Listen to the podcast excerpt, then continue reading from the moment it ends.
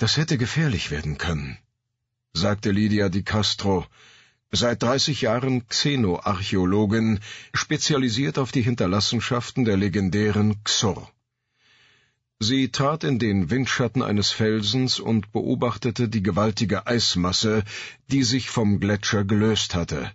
Sie lag geborsten und gesplittert weiter unten im Tal. Ach, das glaube ich nicht. Lydias Assistent kam näher, wie sie selbst in einen Thermoanzug gekleidet. Sein Gesicht verbarg sich halb hinter einer Atemmaske aus Synthomasse, und die Stimme kam aus einem kleinen integrierten Lautsprecher. Wir haben das Lager ganz bewusst abseits des Gletschers errichtet, und selbst wenn die abgebrochenen Massen in unsere Richtung gerutscht wären, die Kontrollservi hätten rechtzeitig den Sicherheitsschild aktiviert. Uns wäre nichts passiert. Trotz der Atemmaske glaubte Lydia das Lächeln auf den Lippen ihres Assistenten zu sehen. Der junge Paulus, so lautete sein Vorname, der Nachname bestand aus sechzehn Silben, und sie hatte nie versucht, sich ihn zu merken, war unerschütterlicher Optimist und sah immer alles von der besten Seite. Lydia wusste nicht recht, ob sie ihn deshalb beneiden oder bemitleiden sollte. Sie beugte sich am Felsen vorbei, in den beißend kalten Wind, der über die eisverkrusteten Grate und schneebedeckten Gipfel des nördlichen Polargebirges von Abalgard fauchte, und blickte über den Hang zum Lager weiter unten, das nur als ein dunkler Fleck auf dem Weiß des Schnees erkennbar war. Winzige Punkte bewegten sich dort, Mitglieder des archäologischen Teams, das hier im hohen Norden nach weiteren Fundstellen von Xor-Artefakten suchte. Sehen Sie sich das an. Lydia kehrte in den Windschatten des Felsens zurück und stellte fest, dass Paulus inzwischen weitergegangen war. Er stand zwischen zwei bizarren, wie exotische Gewächse aussehenden Eisformationen und deutete zum Gletscher empor. Die Abbruchstelle. Lydia folgte ihm, trat vorsichtig an scharfkantigen Felsen vorbei und wich Spalten aus. Der Wind pfiff über sie hinweg und wehte lange, rauchartige Schneefahnen von den Graten. Kurze Zeit später verharrte sie neben Paulus, sah, wie er, nach oben und wusste sofort, was er meinte. Die Abbruchstelle war nicht schartig und ausgefranst, sondern so glatt wie mit einem Strahlbohrer geschnitten. Eine mehr als zweihundert Meter hohe Eiswand ragte vor ihnen auf, und sie war völlig glatt. Lydia sah noch weiter nach oben zum fernen Dreigestirn, das blass am grauen Himmel hing. Abalgard beschrieb eine sehr komplexe Bahn um den Tri-Stern, und hinzu kamen nicht minder komplizierte Orbitalmuster der drei eng beieinander stehenden Sonnen.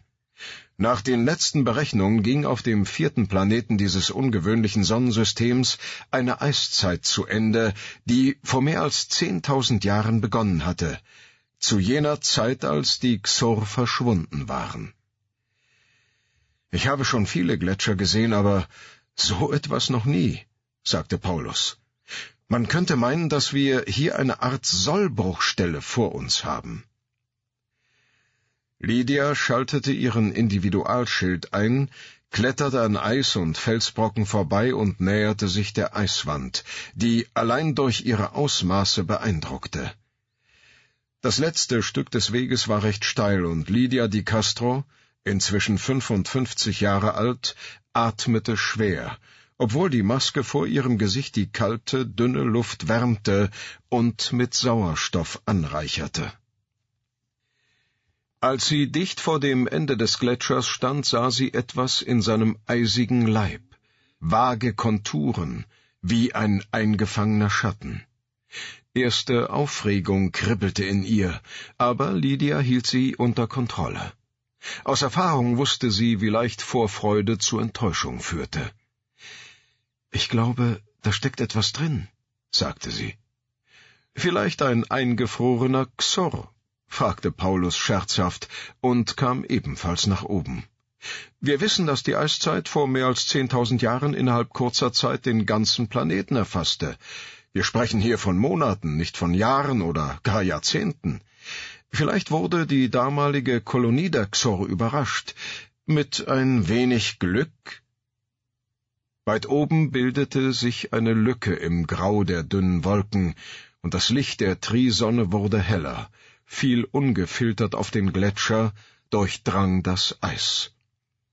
Die Konturen ließen plötzlich eine Struktur erkennen, eine Art Ballon, oben dick und unten dünn. Bestehend aus einer fleischartigen Masse, die Lydia von anderen Fundorten kannte. Von den Xor gezüchtetes Gewebe. Ist es wirklich das, wonach es aussieht? fragte Lydia voller Ehrfurcht. Der neben ihr stehende Paulus rieb sich die Augen. Wir kennen die organischen Raumschiffe der Xorn nur von plastischen Darstellungen, aber er schnaufte. Meine Güte, vielleicht war es eine Sollbruchstelle. Vielleicht haben die Xor damals eines oder einige ihrer Schiffe einfrieren lassen, aus welchen Gründen auch immer. Vielleicht nutzten sie die Eiszeit von Abalgard, um sich zu verbergen, vor der Gefahr, die die anderen zur Flucht veranlasste. Die Xor, sagte Lydia langsam. Abgesehen von den Hork die einzige andere Spezies, die zur überlichtschnellen Raumfahrt fähig war. Sie lauschte dem Klang der eigenen Worte und stellte verwundert fest, dass sie seltsam klangen. Etwas schien zu fehlen, eine wichtige Information. Sie tat noch einen Schritt vor, so dicht an die gewaltige Eiswand heran, dass sie sie mit der ausgestreckten Hand berühren konnte, und dabei gewann sie den verwirrenden Eindruck, ihre Umgebung wie durch eine dünne, transparente Membran wahrzunehmen.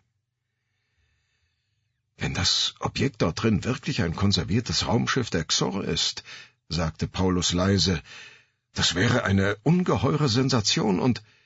Hey, was ist das denn? Lydia drehte sich um. Zwischen ihr und Paulus zeigte sich ein schwarzer, vertikaler Streifen in der Luft, etwa zwei Meter lang und so dünn wie ein Haar. Er zitterte, schwankte, senkte sich dann dem Boden entgegen. Als er ihn berührte, wuchs der Streifen zu einem Spalt, zu einem Riss in der Luft, und aus seiner Schwärze trat eine Gestalt, in einen schwarzen Kampfanzug gekleidet, das Gesicht hinter dem dunklen Helmvisier verborgen. Sie hob die rechte Hand, richtete eine Waffe auf Lydia und schoss. Die energetische Entladung traf den Kopf der Xenoarchäologin und tötete sie auf der Stelle. Orange Tintiran, 29. März 5416 Levitatoren summten auf der großen Terrasse vor der Villa, und Lydia di Castro trat neugierig ans Fenster des blauen Salons, der während der letzten Jahre zu ihrem Zimmer geworden war.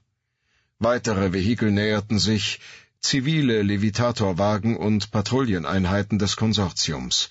Männer und Frauen stiegen aus, manche von ihnen in Uniformen gekleidet. Als Lydia den Blick hob, sah sie ein großes Sprungschiff der Hork, das aus den Wolken über dem scharlachroten Meer kam und dem Raumhafen von Tintiran entgegensank. Sie glaubte zu verstehen. Mit einem entschlossenen Ruck wandte sich Lydia vom Fenster ab, verließ den blauen Salon, seit einiger Zeit immer mehr ein Ort der Trauer für sie, und eilte nach draußen. Jonathan versuchte sie aufzuhalten, aber sie schenkte ihm keine Beachtung, ging einfach an ihm vorbei.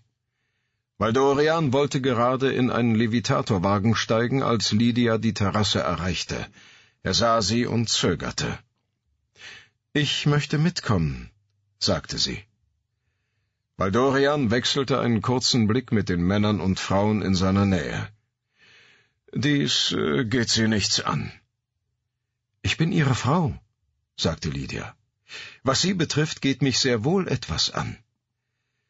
Sie wusste nicht genau, warum sie ausgerechnet diesen Zeitpunkt und diesen Ort wählte. Vielleicht war ein kritischer Punkt erreicht, denn sie ahnte, was Valdorian plante.